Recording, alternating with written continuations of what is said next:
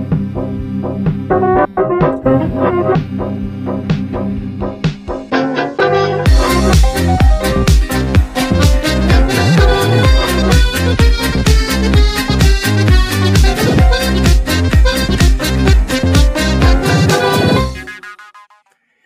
Hola, hola, ¿cómo estáis? Bienvenidos a Gallina de Piel. Lo primero, lo primero, muchísimas gracias por la acogida de los últimos vídeos, gracias por los likes, gracias por eh, habernos hecho subir tanto en tan poco tiempo. Estamos encantados y lo primero de todo, muchísimas gracias por esa gran acogida. Y siempre, siempre, siempre estoy con qué ilusión, qué ganas tengo, no sabéis eh, qué alegría con el invitado, pero hoy especialmente sí, es un gran amigo, gran compañero de la universidad, gran youtuber, gran creador de contenido y vamos con él, Andoni Garrido, muy buenas, ¿cómo estás?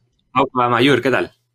¿Cuánto tiempo hace que no nos veíamos las caras? Hablamos bastante por WhatsApp, por comentarios, pero oye, no nos veíamos hace tiempo. Te veo fenomenal, te veo ahí eh, auténtico, tío. Oye, ¿cómo estás? ¿Cómo va todo? Pues muy bien, la verdad es que no puedo quejarme. A nivel profesional, bastante eh, intenso todo. Estos últimos meses, sobre todo. Tienes un canal de YouTube espectacular. Vamos a hablar ahora de ello. Oye, eh, estaba escuchando ahora un poco algún vídeo porque quería hacer una pequeña intro, quería hablar de algún vídeo. Yo es que estoy despelotado con, con, el humor que, que, haces en tu contenido, con agujeros de guion, con esto es otra historia, en fin. Tienes, tienes una legión de, enormes y preciosos y maravillosos seguidores ahí detrás en tu canal, con un contenido que para todos aquellos que todavía los muy pocos que no lo conozcáis, ya podéis buscarlo, Andoni Garrido, podéis buscar agujeros de guion, esto es otra historia, y vais a, vais a aprender muchísimos, vais a reír muchísimo. Y Andoni, bueno, vamos a ver un poquito. Sitúanos ahora, ¿cómo está la situación? ¿Estás con algún vídeo? ¿Estás con algo entre manos? ¿Has publicado algo? Cuéntanos, a ver, ponnos un poquito en contexto. Buf, pues estoy a varias cosas a la vez. Eh, del tema, pero eso es otra historia. Ahora mismo me encuentro haciendo los vídeos de, de la Inglaterra anglosajona. He hecho el primero, mm, ahora viene la parte de los vikingos, de cuando los vikingos invaden Inglaterra, así que estoy a tope con ello, que va a ser un episodio complicado porque, claro, tengo que verme las cuatro temporadas de, de Last Kingdom para coger imágenes para el vídeo, de Vikings, voy, voy, a spoilear bastante, así que cuidado con, con el vídeo. Eh, de agujeros de guion, empecé la saga de Fast and Furious para ponerla un poco a parir, y ahora tengo que hacer de la 2. También empecé Piratas del Caribe. Me ha abierto un montón de frentes. Piratas del Caribe que ha tenido bastante éxito. Y tengo que hacer ahora la cuarta.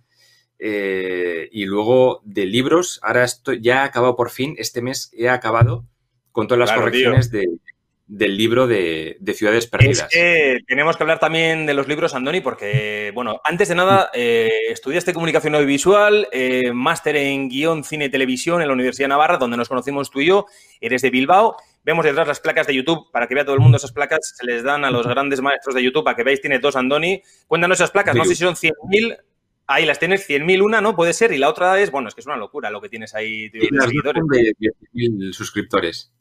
Es una locura, ¿eh? Es una locura. Hablábamos de libros. Yo tengo aquí los dos porque siempre, bueno, este es el de agujeros de guion.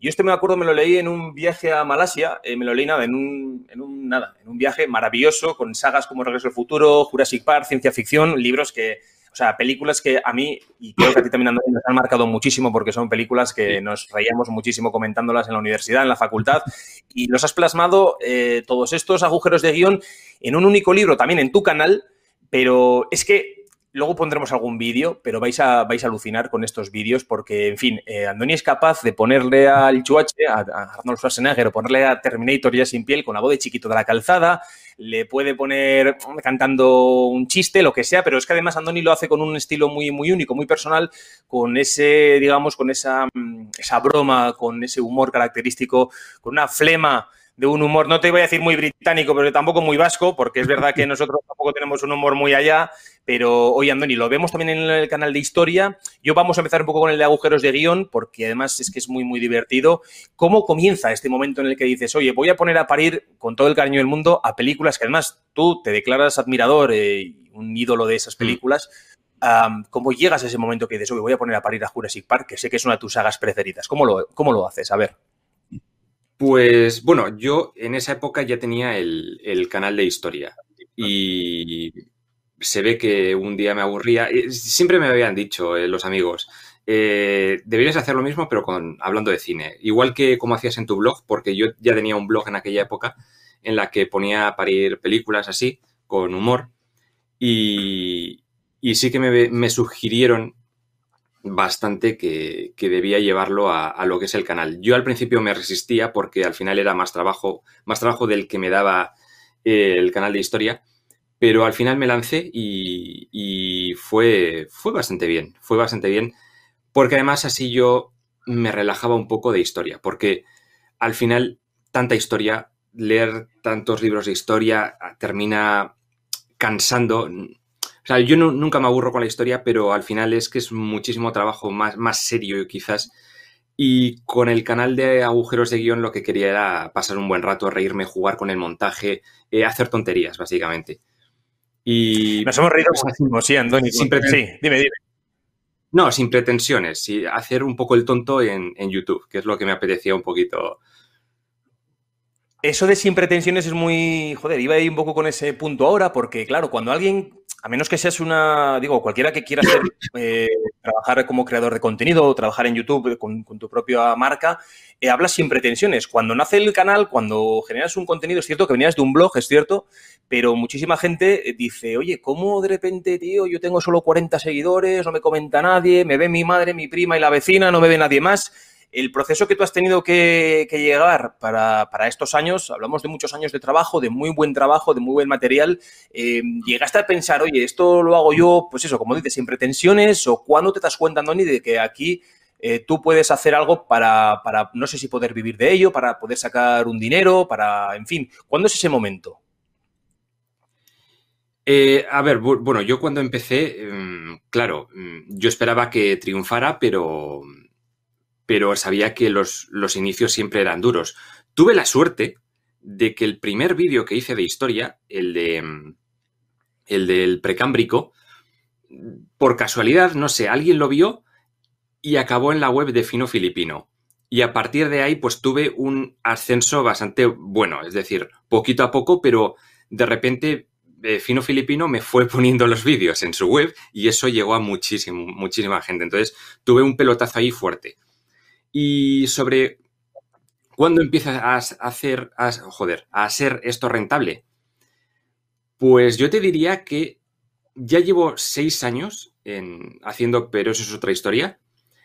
Y ha empezado a ser rentable el año pasado. Yo te diría que el año pasado. Es decir, es lleva muchísimo tiempo. Hablamos, por ejemplo, del, ser rentable. Eh, no vamos a hablar de cifras tampoco porque están todas conocidas en, Internet. Cualquiera que pueda googlear las cifras puede ver uno cuando puede, ganar por visualizaciones, por seguidores, por suscriptores, por más cosas. Eh, antes de seguir un poco con ese tema, Andoni, cuando poníamos a parir películas en la universidad, en conversaciones, incluso hemos hablado, joder, yo por ejemplo he hablado contigo de la saga de Jurassic Park, de las nuevas películas, de las anteriores, de otras que se podían haber hecho, que no se han hecho nunca, de, la, de las novelas. Eh, yo no sé si por esta saga, obvio, no voy a decir esta, pero por otras sagas, alguien te ha dado un tirón de orejas, alguien te ha mandado un email, alguien se ha puesto en contacto contigo para decirte, oye, tío, danos un respiro porque nos estás dejando en bragas. ¿Te ha pasado? no porque, bueno, ahora te cuento alguna cosa, pero en el canal no me ha pasado nunca nada de esto porque básicamente las pelis que pongo a parir son eh, eh, películas de Hollywood. Entonces, eh, ¿quién, de Hollywood va a ver? El único tirón de orejas que puedo tener es que me desmoneticen el vídeo, que eso me ha pasado muchísimo. Y luego, cuando. La, anécdota es que cuando hice el vídeo de máquinas mortales, eh, Mortal Engines creo que se llamaba en, inglés, yo lo puse en, Instagram y una de las actrices dio like al post de Instagram en donde la ponía ah, a ir. Yo creo que es porque vio, porque le salió igual la alerta de, del tag de Mortal Engines y dijo, ay, están hablando de la película, le voy a dar. Y da automáticamente like a todo lo que sea relacionado con la película, pero no vio que el contenido, bueno, es que sin subtítulos, pues no sé si eh, podría entender algo, pero vamos, me hizo mucha gracia. Oye, voy a preguntar, ¿cuándo es el momento en el que te pueden desmonetizar un vídeo? ¿Por qué razón? ¿Cómo, ¿Cómo, ha llegado a pasar? Así como una breve pincelada. ¿Cómo te pueden llegar a desmonetizar un vídeo como de los que estamos hablando por ahora? ¿Qué ha podido pasar? Joder, es que con eso tengo mil historias y todavía no me quedan muy claros los criterios. te pueden desmonetizar un vídeo porque contenga un fragmento de película. Es decir, al final todo lo que hablo es fragmentos de película y por un segundito te lo pueden desmonetizar completo. Incluso tengo el vídeo de Terminator 2 completamente bloqueado de todo el mundo porque me han pillado todo, todo el vídeo porque te indica la parte la parte problemática y es todo el puto vídeo. Entonces, ya, pero si estoy hablando de Terminator, ¿qué quieres que haga? Eh, y a otros vídeos de Terminator tampoco les pasa nada. Entonces, es que no tiene sentido, es como muy aleatorio todo. También supongo que depende del, tío que te toque la revisión, porque tú puedes revisar, tú puedes decirle, oye, revísame esto, que yo tengo eh, derecho al fair use, es decir, el uso legítimo de ciertas imágenes de, de la película para yo hacer mi vídeo. Es decir, eso se contempla en la ley estadounidense. Pero no sé, depende de quién te toque, unos te, lo bloquean del mundo entero y otros no, otros simplemente eh, te lo dejan, te dicen, vale, pues eh, monetiza el vídeo, lo que tú quieras. Con, Disney pasa mucho. Con Disney mm. siempre, igual te, te, lo restringen unos días, pero luego viene el revisor y te lo desbloquea y puedes eh, ganar dinero con ello. eso me parece bien, porque al final también es publicidad para ellos. Pero, pero otras empresas, no. Por ejemplo, el último vídeo que he subido a agujeros de guion, que es El Imperio del Fuego. Y en el Imperio del Fuego ha venido una televisión francesa, ni siquiera la productora, que es, no sé si es Universal, Paramount, no, no sé qué, una televisión francesa, me lo ha desmonetizado y me lo ha bloqueado en Francia y en otros países de lenguas francesas. Y yo, ¿pero por qué? Y además, le he dado a revisar y la revisión me ha dicho que no, que vídeo sigue bloqueado. yo, pero ¿tiene eso algún sentido? Hablando con gente, pues me han dicho, pues eso será que tienen los, los derechos de explotación de la obra o algo así. Pero ellos sabrán lo que hacen, pero no sé, me parece muy raro.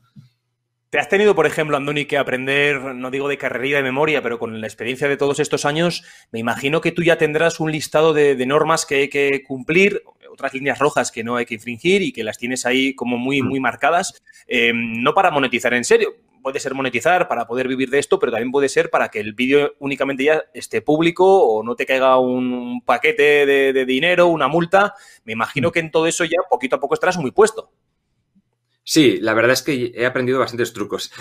vale, te voy a contar dos, eh, trucos que me van bien. El primero es, en el tema de las películas, no poner más fragmentos de duración de 5 segundos. No, generalmente el algoritmo no te lo pilla, no te lo detecta. Otras veces sí, como en el caso de Terminator 2, que me ha pillado todo. Mm, ¿Por qué? No, no tengo ni idea. Es algo que se escapa a mi comprensión. Pero poner fragmentos eh, de, menos de 4 o 5 segundos funciona bien.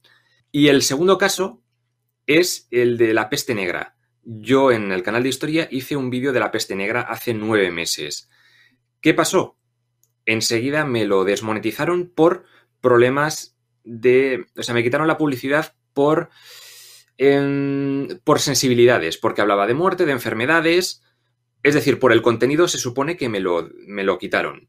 ¿Qué ha pasado? Pues que estas navidades, yo ese vídeo tuvo 3,7 millones de visitas. Yo es un vídeo que necesito tenerlo monetizado, necesito tenerlo libre, porque es. Eh, porque, claro, si te, si te lo desmonetizan o si te lo bloquean, ya no va a salir en ninguna lista de búsquedas. Es decir, tú pones, buscas peste negra y no te va a salir. Entonces, es una mierda que YouTube no te lo recomiende, porque ese vídeo es que lo, ha petado siempre. Eh, entonces, yo tenía que tenerlo libre de, percances. Lo volví a subir estas navidades. Y me lo, de, me lo desmonetizaron y me dijeron que no era apto para los anunciantes porque contenía muerte y sangre. Le di ¿Puede ser que el contexto, es por el contexto de coronavirus, de pandemia, tiene algo que ver con, todo ello? Pues seguramente, pero atento al giro de los acontecimientos, que ahora viene lo bueno. Y es que yo no sé qué pasa con los revisores o si los revisores, depende de quién te toque, pues pasa una cosa u otra. Pero ¿qué pasa? Que yo este lo, subí, lo volví a subir y me lo desmonetizaron por problemas con anunciantes porque hay sangre, muertes y demás. Intenté un truco que no sabía si me iba a salir bien o si me iba a salir mal. De momento me ha salido bien. Y es, en vez de poner el, de título peste negra y el... Y ¿Cómo se dice? El thumbnail, la portada, poner eh, peste negra, puse una portada random de, de la Edad Media y lo titulé Cositas feas de la Edad Media o algo así. Cositas feas Edad Media. Le dije, revísamelo. A ver, a ver si de verdad veis el contenido o os fijáis solo por el título. Y me lo han aprobado. Ahí va. ¿Y a esto cuando le mandas al revisor, cómo lo haces? ¿Cómo, ¿A quién se lo pides? Es decir, tienes una opción por tener, me imagino yo que tienes más opciones el resto por tener más visualizaciones y más suscriptores, me imagino. Tienes opciones que el resto no. Tú subes un vídeo y te aparece un corazón, una especie de, bueno, corazón, un ojo verde si está todo bien, amarillo si tiene algún problema y rojo si está bloqueado para todo el mundo. Si está amarillo, tú puedes reclamarlo, le das al, al ojito te sale un, se despliega unas pestañas así eh, con muchas opciones y le dices revisar y te lo revisa. Tú, o sea, que más o menos como nosotros con las músicas, ¿no? Nos pasa, sí, nos pasa con las músicas a veces también, que te, a mí, por ejemplo, que tengo un vídeo que otro que no pueden ser reproducidos en Corea del Norte, en Cuba y en Vietnam. Me parece a mí que me suelen salir siempre esos países cuando hay alguna canción. Exacto, con la música yo es que ya no suelo poner música comercial porque pasa lo mismo, a no ser que sea, eh, por ejemplo, otro truco para la música es que la acelero, la acelero bastante. Ya. Y, ya. y funciona un poquito mejor. Oye, y viendo este tipo de restricciones, Andoni, y viendo mucha gente, eh, personajes, eh, creadores de contenido que, que ya están emigrando, están yéndose a otras plataformas, como puede ser, no sé si por decir van a bloquear el vídeo por decir tacos. A mí me han dicho que si decimos una serie de tacos o de palabras clave, como que también nos lo desmonetizan, como que nos lo bloquean, en fin. hemos visto a gente que se está yendo a otras plataformas precisamente porque quizás tienen menos restricciones, menos líneas rojas. Eh, no sé si el caso el que tú lo has llegado a pensar o cohabitar en las dos, estar en una y en otra y poder compartir otras bases, o hacer trasvase de contenido. No sé si lo has llegado a pensar, porque hay veces, yo hablo con, con algunos youtubers, ahora yo que estoy un poco empezando con este tipo de vídeos y un poquito así a un perfil muy bajo, ¿no? Pero me dicen muchos de, oye, el futuro está en... Olvídate de YouTube. Em, ¿Estás en esa línea? ¿Todavía no te ha dado, digamos, ese impulso para dar el salto? ¿Cómo, cómo es? Eh, es que a mí, por ejemplo, no me llama la atención porque, claro, yo haciendo directos, pues no... A mí no me gusta hacer directos, no me gusta... O sea, prefiero editar los vídeos, eh, hacer animaciones, hacer cosillas así y, ya está. Pero la verdad es que no me llama mucho. Me he hecho, de hecho, eh, antes de Navidad, me hice por probar un poquito, pero tampoco es que tenga mucha prisa por empezar. Y otras plataformas, claro, o que es, es que no lo ve nadie. Y para eso, pues, prefiero YouTube. La verdad es que YouTube es muy completo.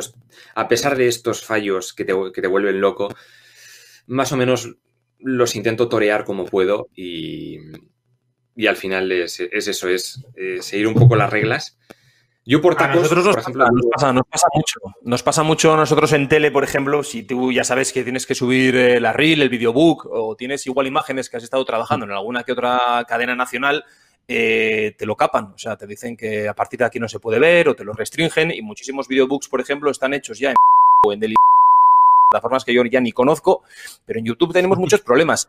Es cierto que, fíjate, yo para, y además voy a decir una pequeña trampilla que hice, yo, por ejemplo, tenía en el videobook una intervención en cuarto milenio y Mediaset, para que no me lo castrase el, vídeo, lo digo un poco así, lo que hice fue subir el audio en otra pista, eh, un audio adquirido a través de de los auriculares del propio iPhone. Entonces, eh, a la hora de, obtener la imagen y el audio, porque si tú haces la captura de pantalla, muchas veces se bloquea, pero si lo haces con auriculares, no se bloquea. Eh, obtiene un audio un poquito de una calidad más baja, pero no lo detecta, digamos, que los revisores de YouTube o los que estén en el Mediaset ahora mismo viendo este tipo de cosas. Ahora verán este vídeo y dirán, ala, hasta luego el videobook, ¿no? Pero, pero sí que lo hice así y dije, mira, con el tema del audio, cuando has dicho antes lo de mm, eh, ralentizar las músicas o acelerarlas, cuando tienes que meter comercial o cabeceras o sintonías, eh, suele mm. pasar y fíjate que es un tema que quizás muchas veces es más como una especie de, iba a decir, ¿cómo se llama el detector este de músicas que, mm, tenemos a veces para descargar? Lo tengo en el móvil, además, el Shazam, ¿no? Que es el que, eso es, que lo tienes muchas veces para ver qué canción es esta, qué tal, y creo que igual el detector va más por audio que por imagen, incluso, como has dicho tú, Andoni, también por las cartelas, por los títulos, por lo que sea, ¿no? Sin tener que ver muchas veces el contenido, y es que es alucinante lo de los revisores. es otra de las razones por las que pongo siempre el doblaje español porque si lo pongo en inglés, sí que he notado que mm, suelen caparlo más. porque detectan antes el audio que, el, que lo que es el vídeo. Es más fácil detectar el audio que el vídeo. Alucinas, ¿eh? O sea, que con esta ya tenemos una pequeña trampa. Oye, no vamos a hacer aquí un vídeo de trampear a YouTube porque tenemos que centrarnos en, el canal, en tus contenidos.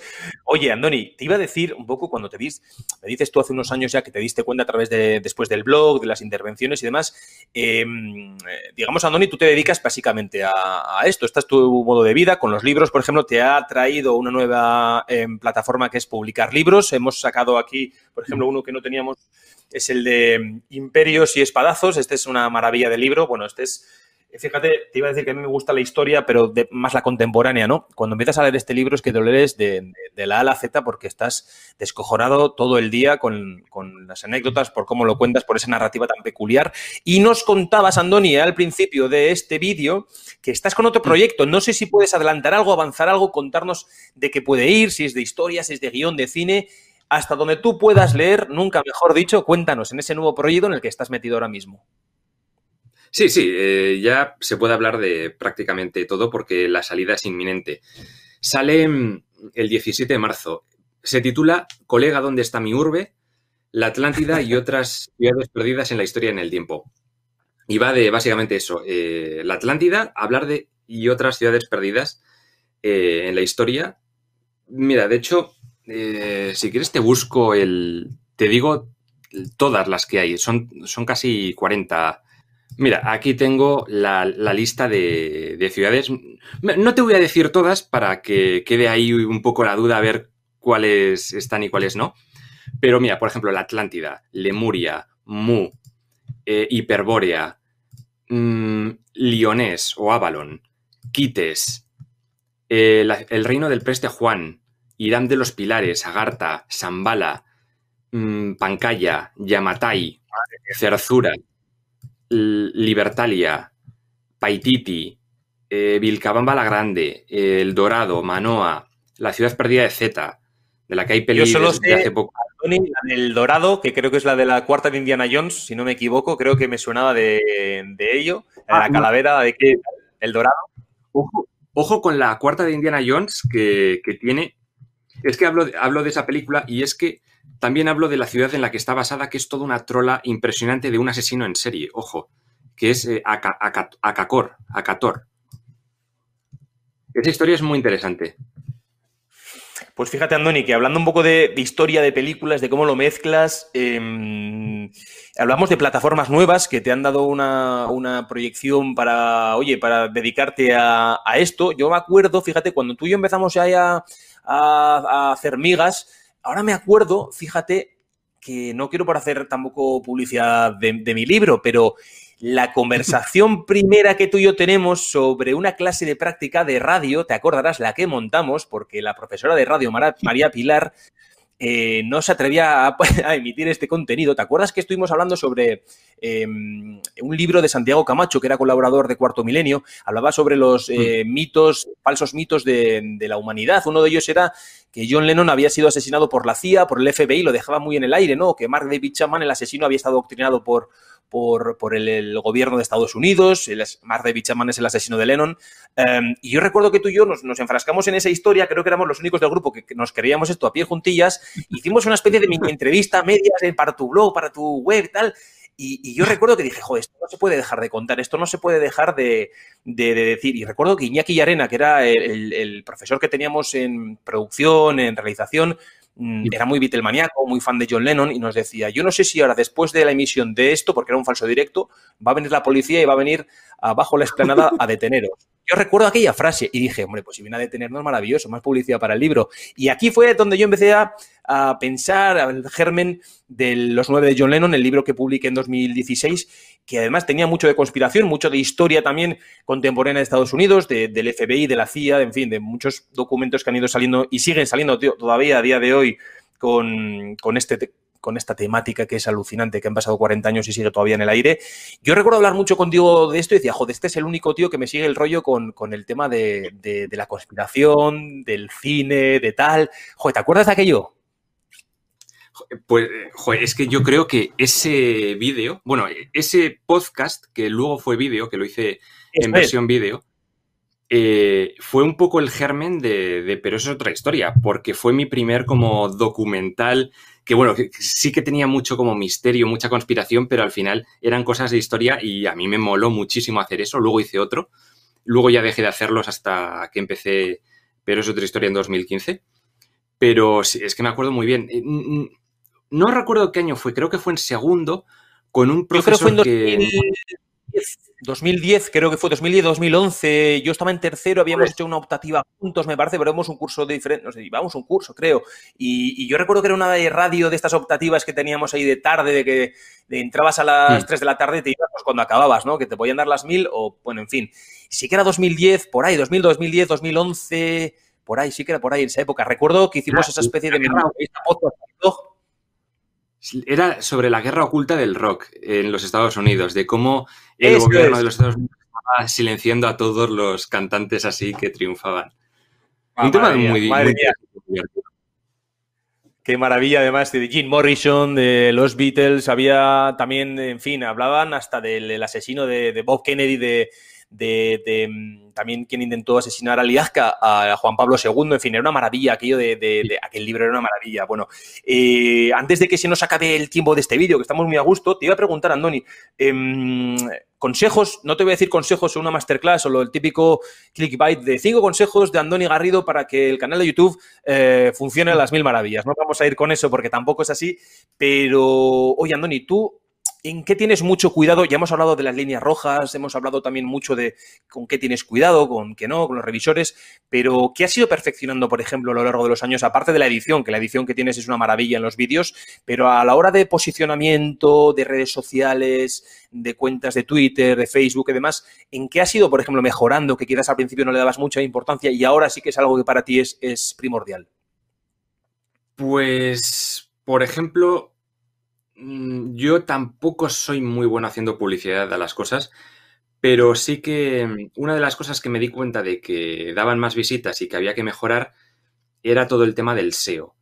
llegó un momento hace dos veranos, dos veranos sí, eh, hace dos veranos empecé a ver una serie de YouTube eh, de SEO, sobre SEO, sobre posicionamiento de vídeos en YouTube, y, me abrió un camino de, esperanza y de colores porque empecé a entender cosas de cómo funcionaba la plataforma que hasta aquel momento no entendía. Yo creo que, ¿te acuerdas que te he dicho que ha empezado a ser rentable eh, a, partir del año pasado?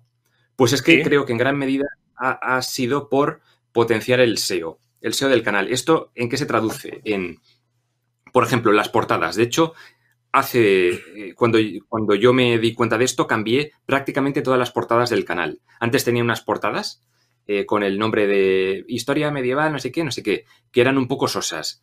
A partir de ahí empecé a hacerlas como más atractivas, empecé a meter como más eh, combinaciones de colores para que sea llamativo. O sea, cuanto más llamativo sea, mejor. También cambié nombres.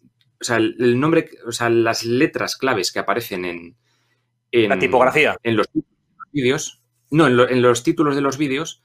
Mm, también las cambié porque eso es lo que tiene en cuenta YouTube a la hora de. Por, ejemplo, si la gente busca España medieval, ¿qué es lo que más busca la gente? ¿España medieval o España Edad Media? Entonces, todas esas cosas hay que tenerlas en cuenta. Yo, yo al final me decidí por España medieval porque es lo que más busca la gente. Tú buscas en YouTube qué resultados mm, te salen más, si buscas una cosa u otra. Así con todo. Y Luego el tema de las etiquetas que tienes dentro de, YouTube, que no se ven, pero que tienen un gran efecto a la hora de si sales primero, segundo, tercero en, las búsquedas que hace la gente. Por ejemplo, si tú haces, si tú eres un usuario de, de, YouTube y estás buscando algo de tartesos, ¿qué sueles poner? Documental, tartesos, historia. Pues esas tres palabras clave tienen que estar tanto en etiquetas como en el título. Por eso ahora pongo, por eso si si tú ves el título, pone eh, España medieval y entre paréntesis al final historia eh, documental España, que no tiene sentido que estén ahí, pero si alguien busca documental historia España, le va a aparecer mi vídeo mucho antes que si no las eh, hubiera puesto. ¿Cómo es? Lo de las etiquetas es muy interesante. Además, yo hace no, mucho tiempo ya le empecé a dar caña con las etiquetas, pero cuando pones tipo de vídeo que es, te pone noticias, blog, em, que pone entretenimiento, en fin, hay gente que lo deja vacío. Tú lo sueles eh, rellenar y me imagino. Pues ahora que lo dices, no lo sé. Creo que lo tengo automático para que ponga. Entretenimiento. Educación, creo. educación ah. mm, o entretenimiento. La verdad es que no tengo ni idea. Me imagino, Andoni, que todo esto de lo que estás hablando lo haces de forma artesanal, tanto diseño, edición de vídeo. Eh, vamos después con los guiones, pero lo que es la edición y eh, diseño y demás, esto lo haces todo, todo tú. Sí, tanto la documentación, la edición y, todo lo demás. Luego yo, lo que pasa es que últimamente, pues, tengo colaboradores, eh, gente que ha, estudiado historia y que me ayuda a, corregir los guiones. Por ejemplo, David Morenza del Octavo Historiador o eh, Nacho Solanas también me ayuda de, la historiador de la Universidad de, em, de, Córdoba, que me ayuda un montón a la hora de corregir eh, los textos para que esté todo perfecto. Y también, por ejemplo, algunos Excel que has visto en, el canal de Reyes y tal, esas listas, pues en eso me ayudan un montonazo, porque si no sería una locura. Oye, Andoni, vamos ya con la, iba a decir la penúltima, pero sí, vamos a hacer con la penúltima. Oye, el vídeo del que estés más orgulloso, el vídeo que digas tú, no te digo el que más éxito ha tenido, más visualizaciones o el que más lo ha petado, pero ¿cuál es el vídeo que dices tú, jo, este, este sí, este, este es el mejor que tengo porque, tío, esto, con esto yo me siento súper orgulloso por la edición, por el contenido y por todo. Me da igual que sea del de historia o el de guion. ¿Cuál es el que más orgullo te da? Pues no sabría decirte porque ya, ya son muchos vídeos, ya son muchos años de vídeos. Eh, el que más lo ha petado y creo que ha quedado muy gracioso es La Peste Negra. La Peste Negra tiene un humor ahí negrillo muy divertido que, que quedó muy bien. Y el de las cruzadas, el, el, uno combinado que hice de todas las cruzadas de las que hablé en el canal, creo que también ha tenido mucho éxito y creo que está bastante bien explicado lo que es el tema de las cruzadas. Eh, y también un tema complicadísimo como es el Sacro Imperio Romano Germánico, me lo ocurre a saco y creo que el resultado es, eh, quedó muy bien, quedó muy bien. Andoni, pues eh, tío, ha sido, no sabes tú qué alegría tenerte aquí en Gallina de Piel. Muy humilde, ya ves el canal. Nosotros intentamos también, pues bueno, contactar con amigos del gremio, de la comunicación, de, todo tipo, como has podido ver, que tenemos un poquito de batiburrillo de personajes, de temática y demás. Pero, tío, me alegro muchísimo, muchísimo de volver a hablar aquí cara a cara, como quien dice, y de que te vaya tan, bien, que lo estés petando tanto, porque te lo mereces, eres un fenómeno y sabes que tienes aquí un admirador un fanático tuyo. Eh, espero tu libro, espero tus siguientes vídeos y espero que te lo hayas pasado bien este ratito. Genial, sí, sí. Un placer volver a pues contigo. Lo habéis escuchado, Andoni Garrido, aquí lo tenemos, de, de, bueno, un fenómeno en YouTube, un creador de contenido maravilloso, un buen amigo y ya sabéis, si os ha gustado este vídeo, como siempre decimos, pues eh, dadle a like, suscribíos al canal para poder ver más vídeos y entrevistas como estas, porque además creo que merece mucho la pena para poder aprender de ellos. Ya habéis visto que en nada, en media hora tenemos masterclass de crear contenido en YouTube, en televisión, de reporterismo, de todo, y con amigos y con compañeros así. Es una maravilla. Así que nos vemos la semana que viene, ya sabéis, martes a las 11, horario español. Y aquí tenéis, suscribíos a Gallina de Piel. Un abrazo.